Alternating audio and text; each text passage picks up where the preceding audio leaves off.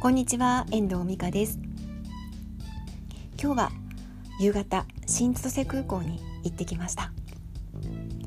今日はねあの友達に会うために行ってたんですよ。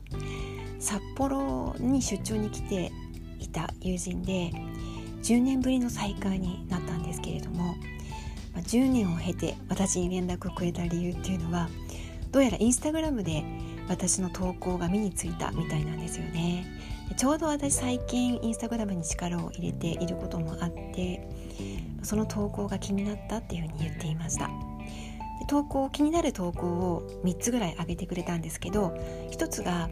あの里帰りをした東京新宿の、えーと、東口のガードのところの写真を載せて、まあ、新宿で暮らすということは生き馬の目を抜くようなっていうような記事を書いたことがあるんですよ。その写真とその記事を含めてすごく印象に残っているっていうふうにも言ってましたでまたあの空港は私のパワースポットみたいな投稿も読んでくれていてあのその記事もあの印象的だったっていうふうに言ってましたトータルとしては私がいかに北海道でのびのびと、まあ、自由に暮らしてるのかっていうのが伝わってくるよっていうふうに言ってくれてたんですよね。まあ、東京での生活もあの知っている人なのであの本当に忙しい中で東京ではあの OL 時代、まあ、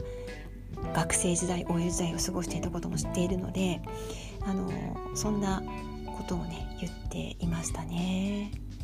インスタグラムの投稿でそんなことを昔の友人は感じるんだっていうふうに今日はちょっと驚きというかなんか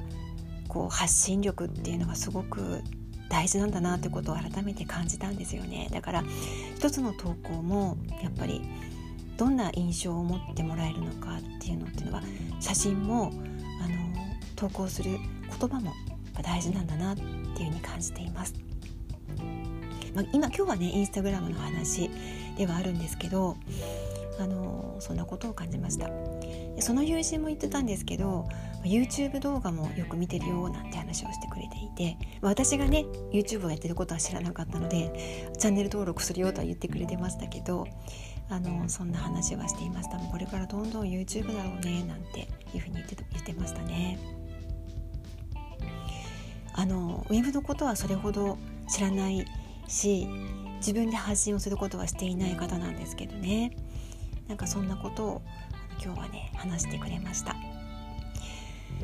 もうねなんか40歳後半40代後半も過ぎると、まあ、今度元気で会えるといいなっていうふうにまた思うのでねなんか声かけていただいたらできるだけあの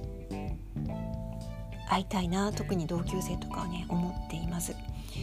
もうなんか特に札幌と東京とかね離れているとこの1回のチャンスがもしかしたら最後かもしれないって思う時もやっぱりあるんですよね。いつまで生きてるか分かんないし本当に次の瞬間自分が生きて生きてるかどうかなんて分かんないじゃないですか。だから声をかけていただいたら特にあの出張とかできたりとかね。いう場合は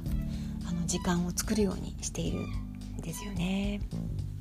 そんなことが SNS を通じてあるっていうことに、こう今日はねすごく感謝をしました。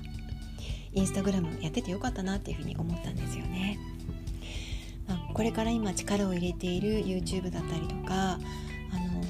のインスタグラム Twitter もきっとそんなつながりにもなっていくのかなっていうふうに感じています。皆さんはそういう経験って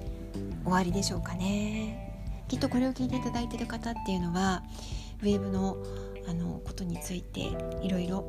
あのチャレンジをしてる方だったりすると思うのでね。きっとあるのじゃないあるんではないかなというふうに思うんですけど。なんかね今日はとてもなんかいい時間だったなっていうふうに思いました。